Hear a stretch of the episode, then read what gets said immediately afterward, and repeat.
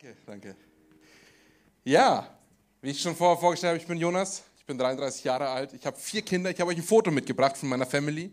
Äh, besser gesagt, eigentlich ein kurzer Shot. Ähm, unser Jüngster ist drei Monate alt, ähm, unser Größter ist äh, sechs Jahre alt, der ist gerade in der ersten Klasse und äh, bei uns ist Halligalli zu Hause. Äh, es geht drunter und drüber, ein volles Haus, volles Leben, aber ich genieße es total. Äh, ich bin seit sechs Jahren Pastor und seit drei Jahren bin ich Teil der Mosaik. Und ob du es mitbekommen hast oder nicht, aber wir als Mosaik haben gesagt, wir möchten gemeinsam hier äh, in Heilbronn äh, Sven unterstützen. In der Situation, im gesamten äh, Durcheinander haben wir gesagt, hey, wir sind bereit, ihm unter die Arme zu greifen und dabei zu sein. Ohne irgendwelche Erwartungen, ohne irgendwas davon zurückzuerwarten oder irgendwas zu bekommen. Wir haben gesagt, hey, es ist so wichtig, dass wir gemeinsam Reich Gottes bauen. Kirche ist nicht nur an einen Ort und an vier Wände gebunden, sondern darf darüber hinausgehen. Und wir dürfen sein Reich, sein Haus bauen, dort, wo wir persönlich gerade eben stehen.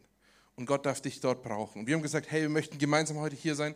Wir sind ein Team aus sechs Pastoren. Das heißt, du wirst in den nächsten Monaten immer mal wieder verschiedene Pastoren aus der Mosaik sehen, sei es aus Stuttgart, aus Pforzheim, aus Ehingen oder aus Ulm. Ähm, genau. Ich persönlich bin hauptverantwortlich in der Mosaik, um euch einfach so ein bisschen ein Bild zu geben. Äh, ich bin hauptverantwortlich für das ganze Marketing, Kommunikation, Grafik und äh, leite den Campus in Pforzheim und bin unter anderem verantwortlich für alle Teams, die außerhalb von den Gottesdiensten dienen. Das heißt, Welcome-Team, ähm, Gastgeber oder die Personen, die einen Parkplatz einweisen, je nachdem, an welchem Standort wir vertreten sind. Ähm, ist es so mein Bereich, dort die Teams anzuleiten, die zu organisieren, die zu koordinieren. Genau, man hat ein volles Leben und parallel dazu im Winter betreue ich den Indoor-Spielplatz, den wir in manchen Standorten haben, ähm, weil wir einfach als Kirche sagen, hey, wir möchten ein großes Bild sein. Wir möchten nicht nur eine Generation erreichen, sondern die gesamte Bandbreite. Und äh, das ist immer wieder ein Privileg, auch zu sehen, wie man verschiedene Generationen erreicht, aber wie auch verschiedene Generationen zusammenkommen und voneinander profitieren. Ja, und heute sind wir in dieser Osterserie drin. In dieser Osterserie, eigentlich ist Ostern vorbei, oder? Ist wie Weihnachten verpasst, Ostern verpasst, verschlafen. Nein, Ostern, wir sind in dieser Serie drin, weil ich glaube, dass Ostern ein Thema ist, was uns immer wieder bewegt. An Ostern ist so viel passiert und wir können es nicht aus der Geschichte schreiben, sondern wir können es nur jeden Tag eigentlich neu wiederholen. An diesem Kreuz, die Kraft des Kreuzes, mein Thema von heute, ist so viel passiert. Gott hat so viel dort getan. Und ich möchte euch mit hineinnehmen, was es persönlich für euch bedeuten kann. Ich weiß nicht, was du mit dem Thema Kreuz oder ob du sagst, hey, ja, ich bin mit Jesus unterwegs oder ich habe nichts mit Jesus am Hut oder ich bin ganz lang schon mit ihm wirklich unterwegs. Ich weiß nicht, wo du persönlich in deinem Glaubensleben stehst oder was du von dem Thema Kreuz hältst. Aber das Kreuz kann drei Bereiche für dich bedeuten. Es kann einmal sagen, ja, ich glaube, dass in diesem Kreuz Kraft drin ist. Ich glaube, dass darin etwas passiert ist, was mein persönliches Leben verändert hat. Das kannst du sagen, das kannst du Ja dazu sagen.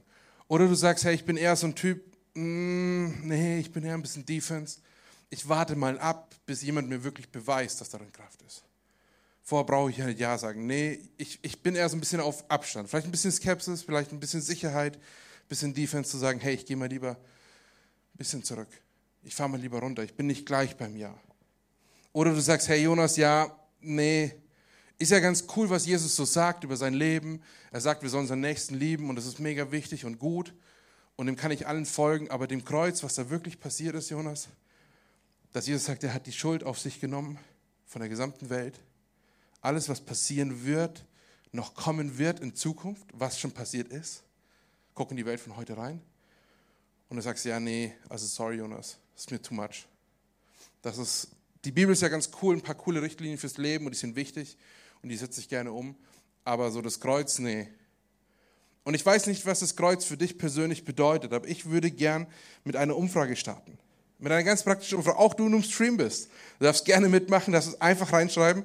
Was bedeutet das Kreuz für dich persönlich? Und äh, du darfst gerne mitschreiben. Ihr dürft es einfach laut reinrufen. Was bedeutet das Kreuz für dich persönlich? Sehr cool.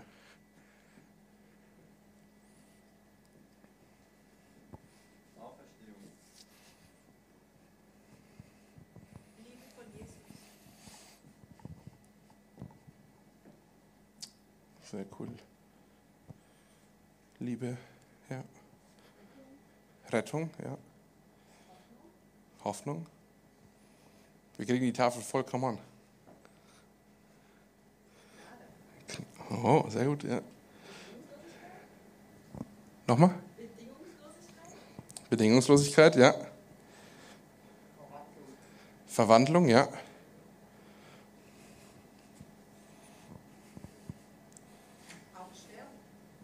Glaube, wir müssen ein bisschen langsamer machen.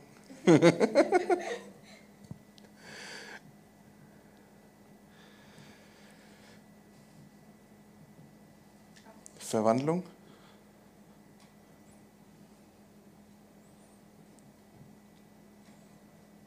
Sterben. Wiederherstellung. Wiederherstellung. Heilung, ja.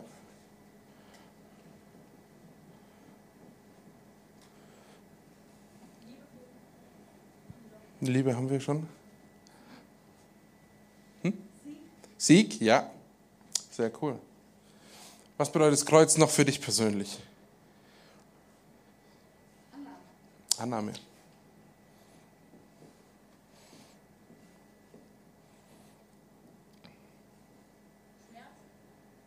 Schmerz. Grenze.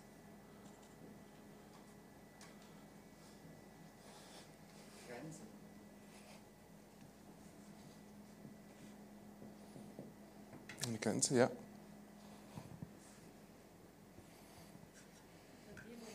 Vergebung.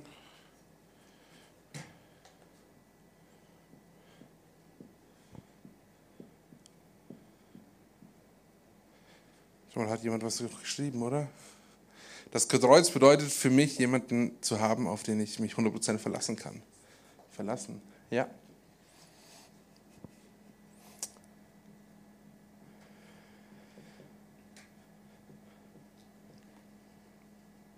Ich würde noch Frieden hinzufügen.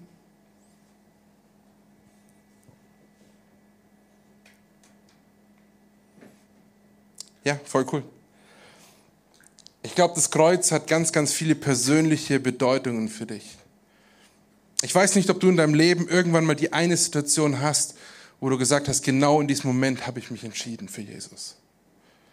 Ob du das so an einem Spot festmachen kannst, du sagen kannst, ja, genau hier habe ich Jesus erlebt. Ich weiß es nicht. Ich persönlich kann es nicht machen. Ich bin persönlich in einem christlichen Elternhaus aufgewachsen. Ich habe den Segen erlebt, dass ich in einem christlichen Elternhaus aufgewachsen bin, in dem ich einfach ganz, ganz viel mitbekommen habe.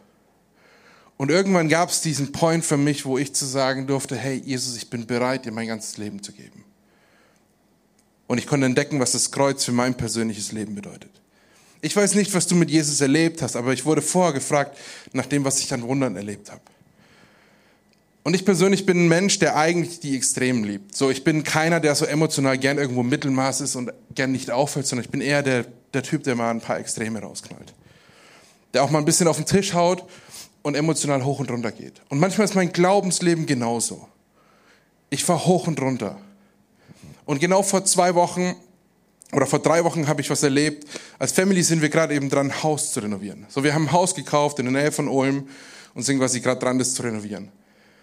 Und ihr wisst alle, wie das ist mit Häusern, gerade eben mit Materialien und Handwerkern, das ist quasi unmöglich, überhaupt irgendwas halbwegs bezahlbar, vernünftig zu bekommen. So ist gerade echt eine Herausforderung. Wir durften bis heute erleben, dass Gott uns jeden Tag versorgt hat.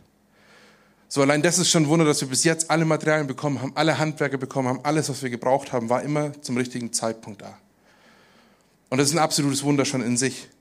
Aber in dieser Zeit habe ich ein Wunder erlebt, wir haben einen Parkettboden rausgesucht für die Wohnung, haben gesagt, hey, den hätten wir gerne. Wir haben ihn bestellt. Der sagt, ja, ist kein Problem, wir bestellen den. Der kommt in vier Wochen. Nach drei Wochen ruft er uns an und sagt, ja, okay, hey, mein Lieferant hat gesagt, den gibt's nicht mehr, der ist weg. Hey, habt ihr irgendeinen anderen, den ihr wollt? Und ich so, nee, wir wollen unbedingt den. Meine Frau hat entschieden, ist du. Gibt's nichts zu diskutieren, also sonst nehme ich einen anderen Händler. Und dann war so, ging hin und her und, und ich so, hey, ja, okay, er sagt, ja, es geht nicht. Und dann habe ich zu Gott gemeint, okay Gott, wenn das nicht dran sein soll, dann halt nicht. Äh, dann suchen wir nochmal von neuem. Und ich habe so gedacht, boah, nee, kein Bock nochmal von neuem alles zu suchen. Und ich habe zu Gott gesagt, hey, gib die Möglichkeit, dass das Material morgen wieder da ist. Ich habe keinen Bock, drei Wochen zu warten, Gott, sondern ich will, dass du morgen anruft und er sagt, morgen ist das Material wieder da. Ich habe keinen Bock auf die Nerven, zwei Wochen zu warten, Gott. Und prompt ruft er mich am nächsten Morgen an und sagt, hey, Jonas, die Ware ist wieder lieferbar. Wir können in drei Wochen liefern. Und ich so, okay, hey, liefer sofort. Und es ist so eine Kleinigkeit in meinem Leben, die wir gerade erleben durften. Und das war eine von den Stories. So, wir haben in den letzten Wochen mehrere von solchen kleinen Stories erlebt, aber wir dürfen wieder neu erleben, dass Gott uns versorgt. Aktuell wohnen wir in einer Wohnung direkt im Downtown, also richtig im Ghetto. Ähm, ja, du lachst, im Ghetto heißt für mich, hey, du schickst deine Kinder auf den Spielplatz, aber vorher gehst du einmal rum und suchst, ob du Spritzen findest. Wir leben gerade eben dort und das ist mega, mega spannend, weil das Umfeld richtig cool ist. Also ich mag solche Leute, ähm, gerade wo Familien dort leben und weil das so ein richtig spannendes Umfeld auch ist. Es ist nicht so langweilig klassisch deutsch, sondern es ist ein bisschen internationaler. Aber was diese Herausforderung ist, jeden Abend, wenn wir dorthin kommen, du findest keinen Parkplatz mit dem Auto. Du bist ungelogen, ich habe, glaube ich, schon mal eine halbe Stunde, eine Stunde lang nach einem Parkplatz gesucht. Und was wir dort immer überleben dürfen, ist, dass wenn wir anfangen zu beten, dass Gott uns einen Parkplatz schenkt, direkt vor unserer Haustür, was eigentlich quasi absolut unnormal wäre, kriegen wir oft einfach einen Parkplatz. Gott versorgt, wenn wir bereit sind, ähm, die Dinge vor ihn hinzulegen. Er versorgt immer wieder neu. Und Gott kommt nicht zu spät, sondern er kommt immer genau pünktlich. Er versorgt uns. Jesus möchte uns die Kraft des Kreuzes jeden Tag neu zeigen. Ja, diese Kraft ist Erlösung. Sie ist Rettung. Sie ist Gnade. Gott versorgt uns. An diesem Kreuz ist so viel passiert, was ich in meinem persönlichen Leben haben darf, aber was auch mein Umfeld beeinflussen darf. Was nicht nur bei mir stehen bleibt, sondern was weiter hinausgehen darf. Ich weiß nicht, was das Kreuz für dich persönlich bedeutet. Aber wenn wir das Kreuz mal aus einer ganz anderen Perspektive betrachten, Lass uns das mal mathematisch betrachten. Ich weiß nicht, ob du Mathe liebst oder ob du Mathe in der Schule gehasst hast, aber ich gehe mal davon aus, dass du die Zahlen 1 bis 9 kannst. So unser Erstklässler, unser Größter ist quasi gerade in der ersten Klasse und er liebt es zu rechnen. Den gibst du irgendeine Aufgabe und er liebt es mathematisch irgendwelche Zahlen zu rechnen. Und es ist sein größtes Hobby. Er feiert's. Und er macht's richtig gut. Ich feiere ihn da drin. Und er Zahlen 1 bis 9 hoch und runter, 1 bis 20 und dann geht's immer hoch und runter. Und es sind die Zahlen, die Mathematik ausmachen. Die sagen, hey, wie groß ist die Zahl, wie viel ist es, was kommt genau zusammen und du kannst anfangen zu rechnen. So, das macht Mathe aus. Diese unterschiedlichen Zahlen sind in sich einzigartig. Jede Zahl hat eine besondere Fähigkeit, mehr oder weniger, aber jede Zahl hat eine besondere Definition. Die steht für irgendwas. Das ist eine Anzahl. Eins bis neun. Und dann gibt es die eine Zahl, die nichts wert ist, das ist die Null. Aber wenn wir die Null aus der Mathe streichen, dann können wir das ganze Mathe lassen. Weil dann zählen wir nur bis neun und dann ist vorbei. Wenn wir die Null aus der Mathe streichen, die eigentlich nichts wert ist, die eigentlich nicht wirklich dazugehört, aber die Null rausnehmen, ist die Mathe nichts wert. Ohne Null hat Mathematik keine Tiefe, keine Bedeutung. Und genauso ist es mit dem Kreuz. Wenn wir anfangen, das Kreuz aus dem Evangelium hinauszunehmen und zu sagen, ja, das Evangelium ist ja ganz gut. Ich finde es ja cool, was da drin steht. Aber die Kraft des Kreuzes für mein Leben, sorry, nee, Gott, das ist zu viel. Wenn wir das machen, dann bricht das ganze Evangelium zusammen, dann ist es nichts wert. Dann kann ich es auch gleich sein lassen. An dem Kreuz entscheidet sich Leben oder Tod. An dem Kreuz ist schwarz-weiß, da ist nicht grau. Da ist man nicht, hm, sondern da ist schwarz-weiß. Du darfst, es entscheidet sich für uns. Und genauso ist es mit dem Evangelium. Wenn ich die Null rausnehme aus der Mathe, bringt es nichts. Und genauso ist es auch mit dem Evangelium. Ich darf wissen, in diesem Evangelium steckt so viel Kraft drin. Und das Kreuz ist genau dieser Wendepunkt, an dem all diese Dinge passiert sind. An diesem Kreuz passiert so viel, was dein persönliches Leben betrifft. Und ich möchte mit euch persönlich heute angucken, was an diesem Kreuz passiert ist, beziehungsweise mehr eigentlich, was direkt danach passiert ist. So, wenn du Ostern irgendwo in der Kirche warst oder die letzten Wochen vielleicht in der Kirche warst, dann hast du mitbekommen, Jesus ist ans Kreuz gegangen, Ostern, er ist gestorben und er ist wieder auferstanden. Aber was passiert an dem Morgen, als er aufersteht? Ich weiß nicht, wie oft du Bibel liest, aber in Johannes 20, 11 lesen wir Folgendes davon. Maria, eine gute Freundin von Jesus, war bereit quasi zu sagen, hey, die nimmt den ganzen Sabbat, den ganzen Samstag und bereitet ein Öl vor, sodass sie Jesus die letzte Ehre erweist. Sie wollte zu ihm gehen ans Grab und steht dann davor. Und da lesen wir dann Folgendes. Maria blieb draußen vor dem Grab stehen. Sie weinte. Und während sie weinte, beugte sie sich vor, um ins Grab hineinzuschauen. Da sah sie an der Stelle, wo der Leib Jesu gelegen hatte, zwei Engel in weißen Gewändern sitzen den einen am Kopfende und den anderen am Fußende. Warum weinst du, liebe Frau? fragten sie sie. Fragten die Engel sie. Maria antwortete, Sie haben meinen Herrn weggenommen und ich weiß nicht, wohin sie ihn gebracht haben. Auf einmal stand Jesus hinter ihr, sie drehte sich kurz um und erkannte ihn jedoch nicht.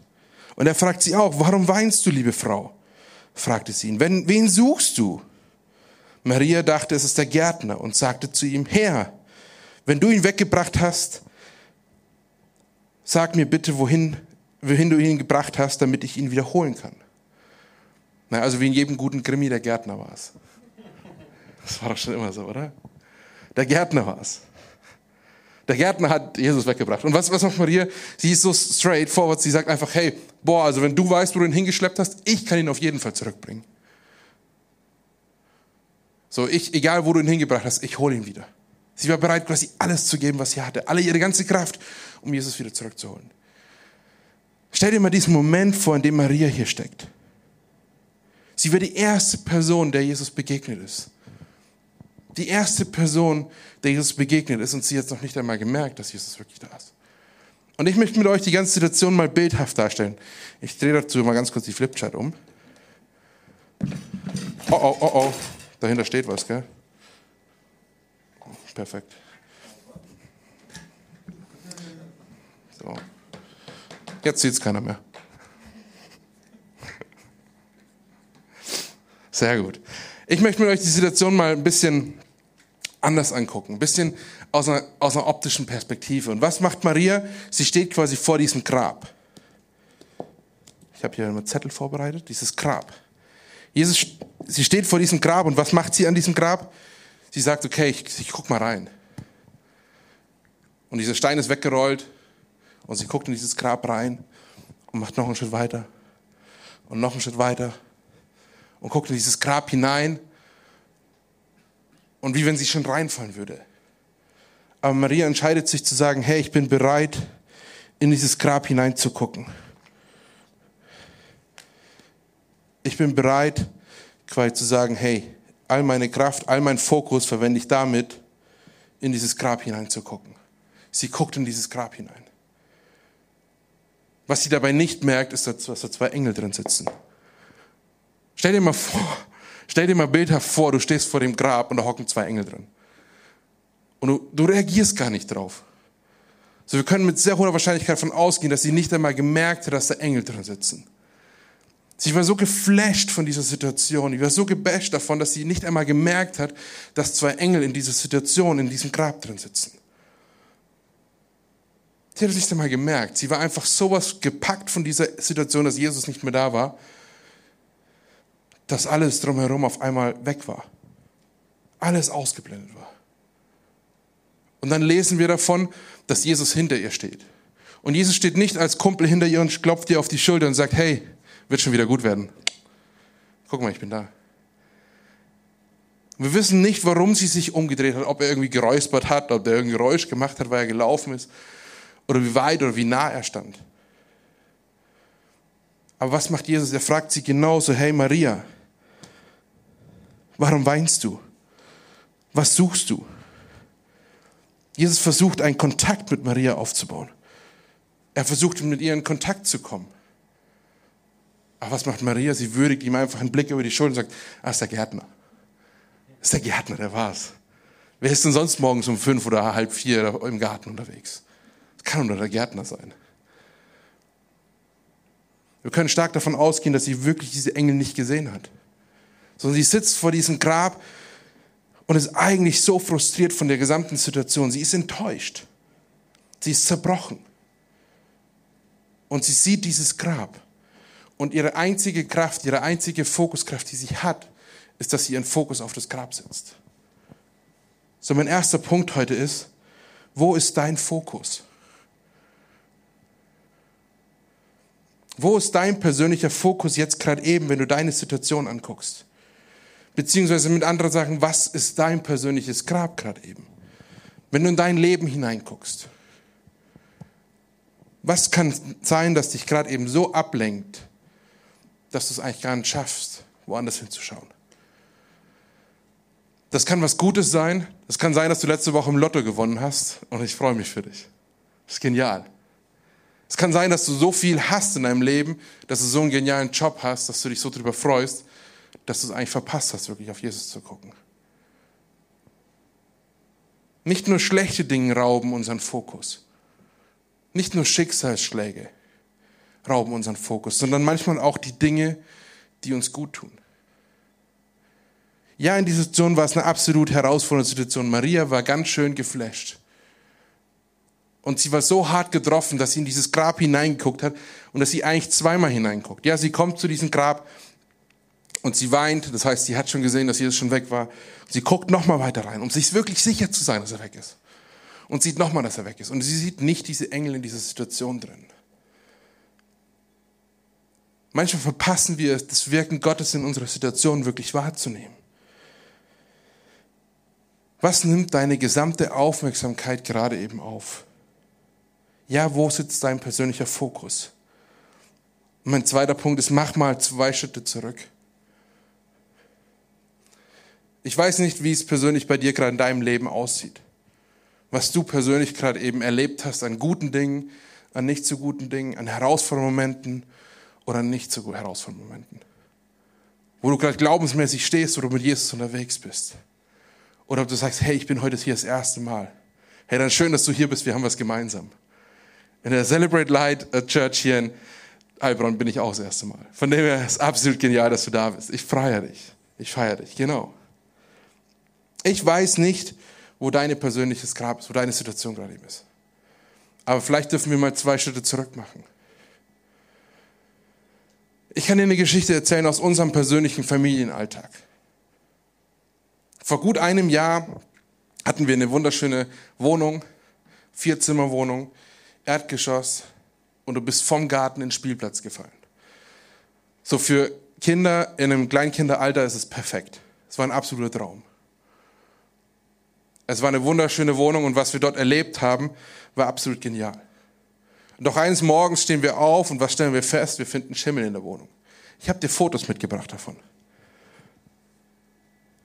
Und du siehst hier ganz, das steigert quasi von Zeit zu Zeit. Du siehst hier ganz links so ein bisschen Schimmel, und jetzt ein bisschen mehr und noch ein bisschen mehr. So an den Orten standen keine Schränke. Dort, wo Schränke waren, war das mal noch ein bisschen mehr. Und der Punkt war, wir hatten das nicht in einem Zimmer, sondern wir hatten es in der gesamten Wohnung. Der Schimmel kam unterm Boden raus und hat sich in der gesamten Wohnung verteilt. Was haben wir gemacht? Wir sind innerhalb von zwei Tagen aus dieser Wohnung ausgezogen. Wir haben alles in Container gepackt, alles in nur in Kisten gepackt, beziehungsweise wir haben das noch nicht einmal gemacht. Das hat ein Unternehmen gemacht, die sind vorbeigekommen, die haben alles gepackt für uns, alles in einen Container gepackt und haben das weggefahren. Wir sind aus dieser Wohnung ausgezogen, wir wussten nicht wohin. So, unser Vermieter war ja damit verpflichtet, uns zu versorgen, dass wir irgendwo ankommen. Dann waren wir erst irgendwo auf dem Bauernhof in absolut Hinterdupfing. Also am Ende der Welt gefühlt wahrscheinlich eine Dreiviertelstunde bis nach Ulm rein zur Arbeit. Was absolut nicht rentabel war und nicht passte. Und wir sind in diesem, in diesem letzten Jahr insgesamt sechsmal als gesamte Familie umgezogen. Sechsmal umgezogen. Mit jetzt vier Kindern. Zwischenzeitlich hatten wir noch eine Geburt, meine Frau war schwanger und, und, und. Wir sind sechsmal umgezogen. Und dieses sechsmal umziehen war nicht dadurch bedingt, dass wir jedes Mal wussten, wo wir hinziehen, sondern wir haben vielleicht drei Tage vorher gewusst, ah, okay, gut, wir ziehen jetzt dahin. Es war jedes Mal ein Kampf. Und ich habe euch andere Bilder mitgebracht, wo ihr seht, wie unser Leben zu diesem Zeitpunkt aussah. Du darfst die anderen drei Bilder noch zeigen. Siehst hier ein bisschen dunkel, das war unsere Toilette. So, da haben die angefangen, die Rigipswände alle bis zum Meter 20 abzuschneiden, damit die die ganze Wohnung entlüften können. Dann war das unser Hab und Gut, bestand aus zwei Containern. Und dann war Haderer Logistik unser bester Freund. Ja, weil der hat unsere Wohnung ausgeräumt, eingeräumt, ausgeräumt, eingeräumt. So, es war ja ganz cool, so jemand zu haben, der alles macht. Aber als Familie sich jedes Mal neu auf Umstände einzulassen, war definitiv nicht der Zug, den ich jemandem wünsche. Und wenn ich mein letztes Jahr angucke, wünsche ich dieses Jahr keinem Menschen. Keinem.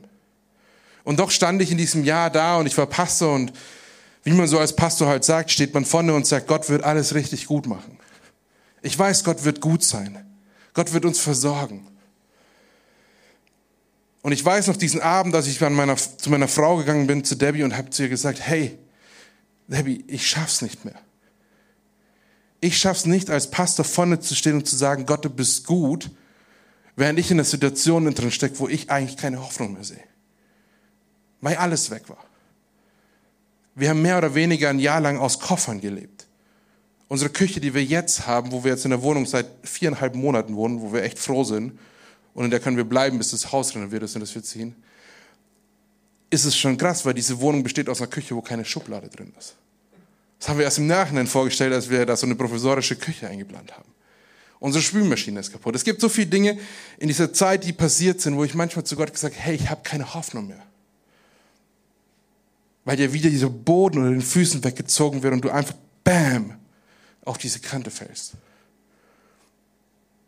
Und dann sollst du vorne stehen als Pastor und sagen, Gott ist gut und Hoffnung hineinbringen. Und ich habe zu Debbie gesagt, hey, ich halte diese Spannung nicht mehr aus. Und ich weiß diesen Abend noch und Gott liegt mir aufs Herz, wie Jonas sagt, hey Jonas, bist du bereit, zwei Schritte zurückzugehen? Und ich sozusagen, Gott, nein, ich muss doch alles organisieren, dass es irgendwie funktioniert. Wir brauchen doch eine nächste Wohnung. Das war an einem Zeitpunkt, wo wir eine neue Wohnung gebraucht haben. Weil unser Vermieter verpasst hat, unsere Mietswohnung zu verlängern, in der wir da waren. Also, call it complicated. Und ich musste wirklich zu Gott sagen, hey, ich bin bereit zu kapitulieren, Gott. Ich bin bereit, die Dinge in deine Hände zu geben. Ich bin bereit, loszulassen. Gott, ich bin bereit, meinen Fokus woanders hinzusetzen. Ich bin bereit, wegzukommen von meinem Grab, was so viel Zeit frisst, was so viel Fokus frisst, dass ich noch nicht einmal sehe, was du darin tust mit deinen Engeln, die in diesem Grab sitzen und ich sie nicht einmal sehe. Ich sehe dein Wirken noch nicht einmal, weil ich so blind bin von dieser Situation.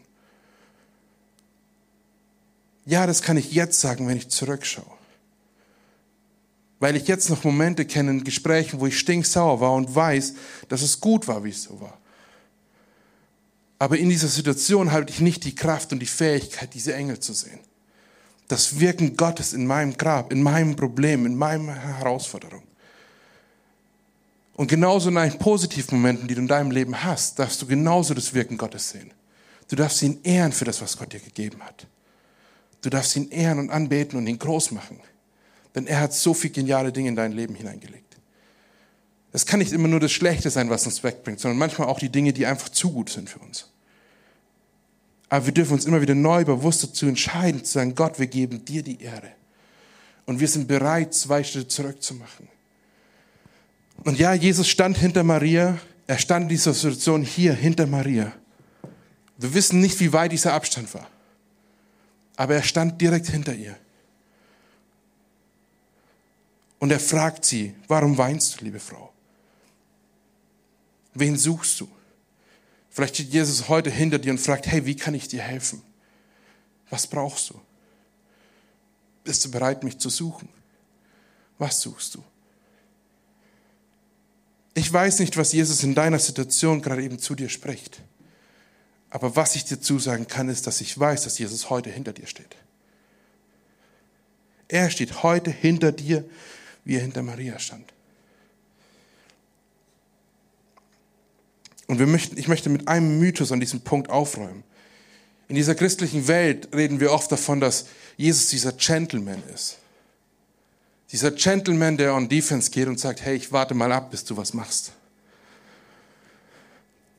Und auch sagen wir, Jesus rennt diesem einen Schaf, was verloren ist, hinterher, um es uns zu erreichen.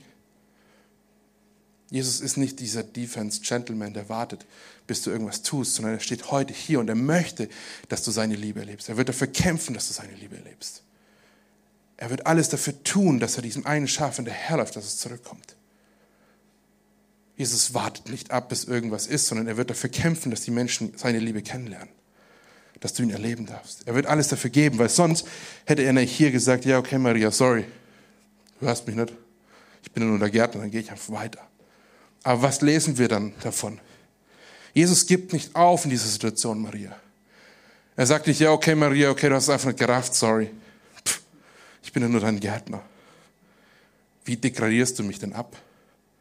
Und dann lesen wir den Versen danach, Vers 16 heißt es, er ruft nur Maria. Maria sagte Jesus. Da wandte sie sich um und rief Rabbino. Sie ruft nur, er ruft nur ihren Namen. Er sagt nur Maria.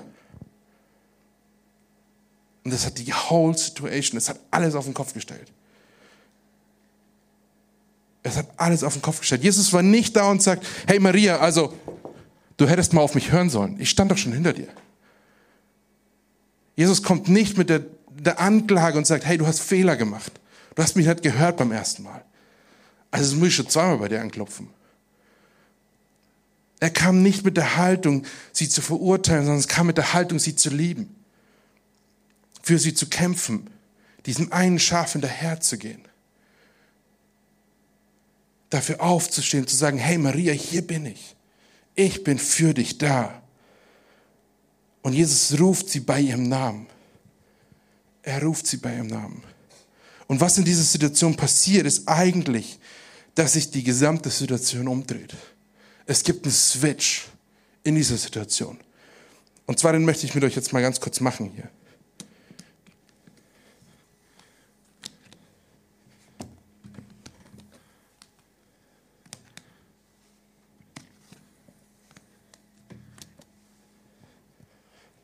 Was passiert in dieser Situation? Maria dreht sich um, sie ist bereit, ihren Fokus, den sie aufs Grab gerichtet hat, wegzunehmen. Ihren Fokus auf Jesus zu richten. Und in Jesus zu sehen, wo das Grab ist. Sie konnte sehen, wo das Grab ist, ja, aber sie hat Jesus davor gesehen. Das darf für unser Leben manchmal bedeuten, wenn wir in Situationen drin stecken, wir können nicht einfach das hier weg auslöschen, weil wir anfangen zu beten. Es ist auf einmal alles weg und alles gut und alles happy, clappy und Ponyhof.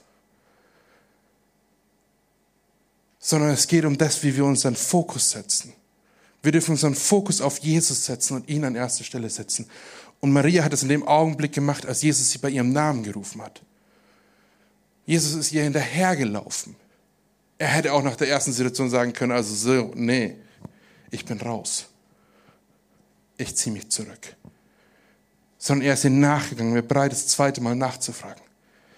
Und mein dritter Punkt ist, Jesus kennt deinen Namen. Jesus kennt deinen Namen, wie du heißt. Er kennt dich bei dem Namen und er ruft dich bei diesem Namen. In Johannes 10 ähm, lesen wir Folgendes dazu. Der sagt, der Hirte Jesus ruft jedes Schaf bei seinem Namen und führt sie aus dem Stall. Wenn alle seine Schafe ins Freie gebracht werden, geht er vor ihnen her und die Schafe folgen ihm, weil sie seine Stimmen kennen. Einem Fremden würden sie niemals folgen, ihm laufen sie davon, weil sie, eine, weil sie seine Stimme nicht kennen.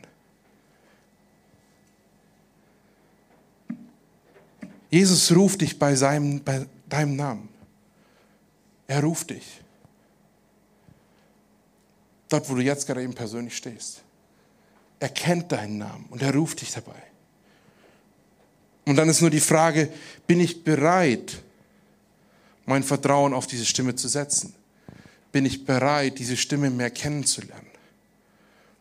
Oder bin ich bereit, vielleicht auch zu sagen, hey, ich lasse mich führen von dieser Stimme. Ich lasse mich leiten von dieser Stimme. Ich bin bereit, meinen Fokus in meinem Alltag wegzunehmen und auf Jesus zu setzen. Manchmal sind es auch die ganz, ganz kleinen Dinge. Du hast in der Arbeit irgendeine stressige Situation und du bist so gestresst, dass dein Kollege zu dir herkommt, dich irgendwas fragt und du, weil du so genervt bist, pumpst du ihn einfach nur an. So, die Situation ist ganz normal und alltäglich, aber die Situation ist in dem Fall so, weil du einfach verpasst hast, in dieser herausfordernden Situation deinen Fokus auf Jesus zu setzen. Jesus macht nicht Halt vor deiner Arbeitstür, sondern er geht mit dir dorthin, wo du gehst. Und er möchte, dass wir dort, wo wir stehen, unseren Fokus auf Jesus setzen. Und dann heißt es weiter in Johannes 10, ich, also Jesus, bin der gute Hirte. Ich kenne meine Schafe. Und meine Schafe kennen mich genauso wie der Vater mich kennt. Und ich, und ich den Vater kenne. Und ich gebe mein Leben für die Schafe her. So sagt Jesus, bevor er ans Kreuz geht, er ist bereit, sein Leben herzugeben für diese Schafe. Für jedes einzelne Schaf. Bist du bereit, deinen Blick, den du in dein Grab wirfst, in deine Probleme wirfst, bist du bereit, wegzuschauen davon? Bist du bereit, aufs Kreuz zu schauen? Denn unsere Kraft entspringt am Kreuz und sie endet am Kreuz. Unser Leben beginnt damit, indem wir uns für Jesus entscheiden. Und indem wir sterben, werden wir am Kreuz mit ihm in Ewigkeit leben. An diesem Kreuz ist alles gelegen und deswegen möchte ich diese Flipchart nochmal umdrehen, solange es mir umfällt.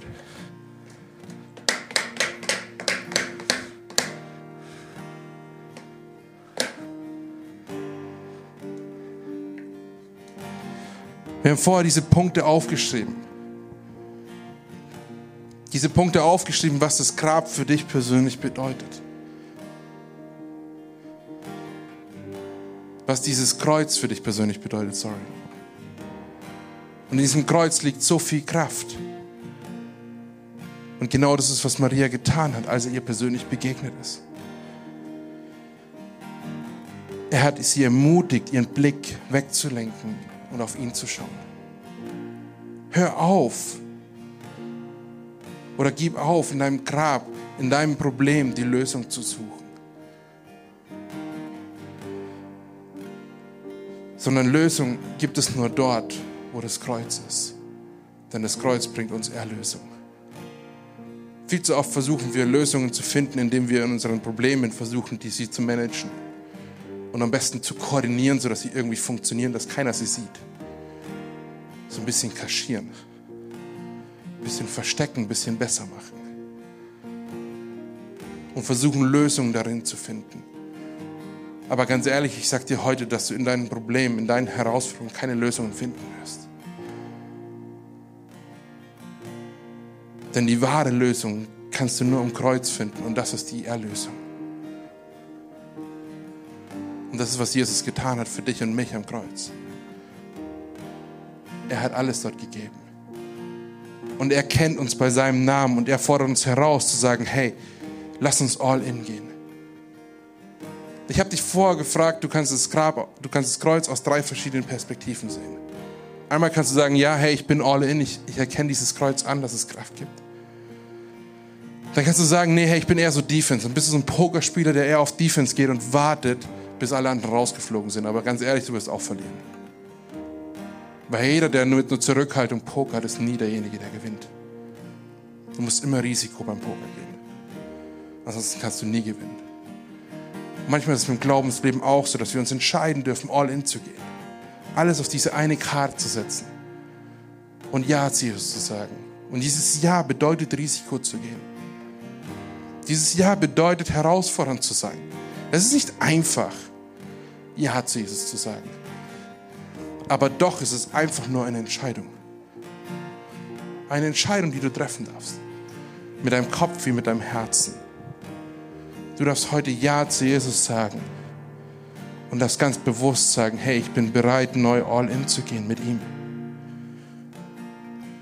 Und was hat Maria in diesem Augenblick gemacht? Sie steht vor diesem Grab. Sie guckt in dieses Grab hinein. Und Jesus steht hinter ihr. Sie dreht sich um. Sie erkennt Jesus. Und sie sagt, sie ist bereit, all in zu gehen. Und was macht Jesus? Jesus erklärt ihr nicht, was sie an Fehlern jetzt gerade eben gemacht hat, dass sie nicht auf ihn gehört hat, dass sie irgendwas, hey, du weißt doch, ich werde noch drei Tage auf. Nee, er belehrt sie nicht in diesem Augenblick. Was tut Jesus in diesem Augenblick? Wir lesen in diesem folgenden Vers dann, in Vers 17, lesen wir, was Jesus tut. Und er sagt zu ihr, geh zu deinen Brüdern, geh zu meinen Brüdern und sag ihnen, dass ich zu ihnen zurückkehre. Geh zu meinen Brüdern, sag ihnen, dass ich zurückkehre. Zu meinem Vater und zu eurem Vater zu meinem Gott und zu eurem Gott. Da ging Maria aus Magda zu den Jüngern zurück. Ich habe den Herrn gesehen, verkündigte sie und erzählte ihnen, was er zu ihr gesagt hatte. Die erste Person, die Jesus sieht, ist Maria. Das Erste, was er mit ihr erlebt, ist, dass er ihr nachlaufen darf. Er gibt sie nicht auf. Er zeigt sich ihr. Und die erste Aufgabe, die er ihr gibt, ist, hey, geh zu deinen Brüdern. Behalte es nicht für dich, was du gerade erlebt hast. Behalte es nicht nur für dich persönlich und bewahre es in deinem Herzen und erzähle es keinem weiter, was du Tolles erlebt hast. Sondern er sagt, nee, geh raus. Erzähl es deinen Brüdern, erzähl anderen Menschen davon. Das Evangelium ist nichts, keine Privatsache, die du nur für dich persönlich in deinen vier Wänden behältst.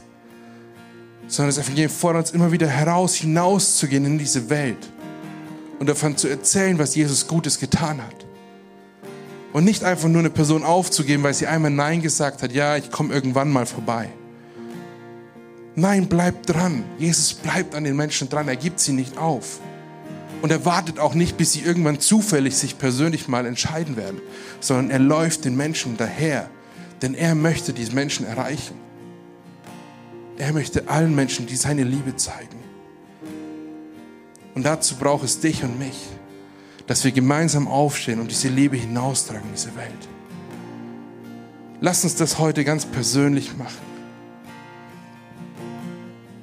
Lass uns doch gemeinsam in den nächsten Song einsteigen. Ich werde dir nach zwei, drei persönliche Fragen noch stellen. Weil ich möchte, dass du heute nach Hause gehst mit, einer, mit einem Herzen, wo du weißt, dass Jesus dich liebt und dass er dich annimmt. Dass du weißt, dass er hinter dir steht. Ja, vielleicht siehst du gerade nur deine Herausforderung, vielleicht siehst du nur das, was vor dir liegt. Aber du wirst wissen, Jesus steht heute hinter dir. Und er ermutigt dich, dass du neu anfängst, ihn vor dich zu stellen, sodass du durch ihn sehen kannst, was vor dir liegt.